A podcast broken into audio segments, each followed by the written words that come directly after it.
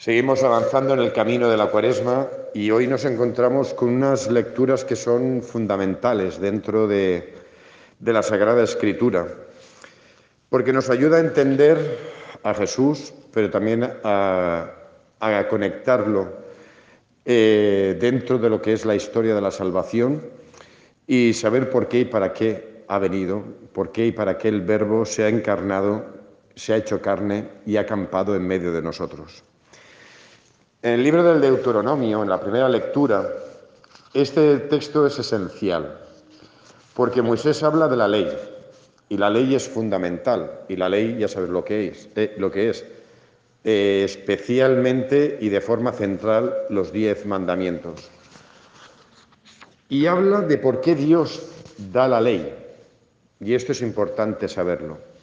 No da la ley al ser humano por medio del pueblo de Israel para, para que no nos condenemos o para cumplir los caprichos de Dios o porque Dios nos quiere someter a una ley para, para que seamos sus esclavos. La ley es algo que nos libera y es algo que nos hace grandes. Porque si nos adentramos en los mandamientos, nos daremos cuenta que sobre todo y ante todo están fundamentados en el amor. ¿Por qué Dios escoge a, ese pueblo tan pequeño? Pues precisamente porque, como vemos a lo largo de toda la Sagrada Escritura, Dios se hace presente por medio de lo humilde y lo pequeño. Y desde ahí es donde muestra su grandeza, desde lo humilde y lo pequeño. Dios da por medio de Moisés esta ley y lo dice muy claro. ¿Por qué y para qué? Pues observándolos y cumpliéndolos, será grande vuestra sabiduría y vuestra inteligencia. Es decir, nos da los mandamientos para que seamos grandes, para que seamos sabios y que seamos inteligentes. Es decir, que sepamos vivir nuestra vida bien vivida. Y a partir de ahí, de ese pueblo y de esa ley cumplida por ese pueblo, eso que eh, Dios quería irradiar esa ley de perfección hacia el resto de los pueblos. Y lo, y lo dice, y lo dice el, el texto. Todos los pueblos reconocerán vuestra sabiduría y vuestra inteligencia. Ciertamente es un pueblo sabio e inteligente esta gran nación. Y viendo eso, el resto de pueblos imitara y aceptara esa ley, la ley superior. Si nosotros nos vamos a cuando se presenta esta ley, en tiempos de Moisés, y vemos las culturas que hay alrededor, desde luego, a nivel moral, esta ley era cien mil veces más superior que al resto. Pero Israel fracasa. Esta ley se la da, como dice también el texto, para que tomaran posesión de la tierra. Pero lo cogieron al pie de la letra, tomar posesión de la tierra, cuando en realidad la tierra prometida no es un territorio, no es una zona, sino es una forma de estar en la vida. Cumpliendo la ley es como Dios también puede cumplir en nosotros sus promesas de salvación y por lo tanto empiezas a experimentar aquí y ahora todas esas promesas que Dios hace por medio de la tierra prometida. La tierra prometida es vivir la vida con plenitud y sentir la presencia de Dios en la propia vida sentir la gracia y sentir, sentirte eterno aquí y ahora. A lo largo de los siglos, Dios enviaría a los profetas para decirles, os habéis olvidado de la ley. Porque la ley no es algo que siempre va a estar vigente. Por eso cuando nos adentramos en el Evangelio, Jesús lo dice con claridad, yo no he venido a inventar nada, no he venido a crear nada, he venido a, llevar a plenitud aquello que siempre a lo largo de la historia va a estar vigente. Los mandamientos siempre van a estar vigentes. No es que viniera Cristo y decir, no, lo de antes no vale, ahora vale lo mío. Eso no lo dice nunca Jesús.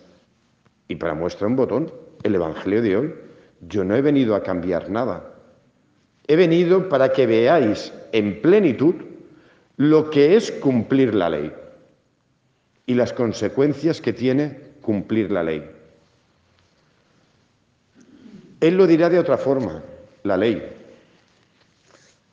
Amaos los unos a los otros. ¿Cómo acaba la frase? ¿Cómo? No dice amaros de cualquier forma. Define muy bien lo que es el amor. El amor es como yo os he amado. Es decir, Él es el cumplimiento perfecto de la ley porque la ley solo eh, se, cumple por medio del amor. No vale solo con el no matarás. Ah, no he matado, ya cumplo la ley. No, no, no, no, no. Porque todo lo que son los mandamientos implican siempre el amor al otro. No mato porque te respeto. No mato porque reconozco tu dignidad y porque eh, respeto tu dignidad. No simplemente es el hecho de no matar, es el hecho de respetar la dignidad del otro. Y eso implica amor, porque el amor siempre va a respetar la dignidad del otro y la va a potenciar. Por eso Jesús viene a dar cumplimiento a la ley en plenitud. Y vemos lo que es cumplir la ley en plenitud, que es la entrega. El amor siempre implica sacrificio siempre implica entrega.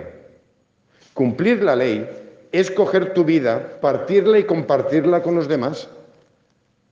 Eso es cumplir la ley. Y cuando tú partes y cumples, partes y compartes tu vida con los demás, es cuando verdaderamente te sientes pleno. Y sientes que tu vida tiene sentido, porque de tu vida se benefician los demás.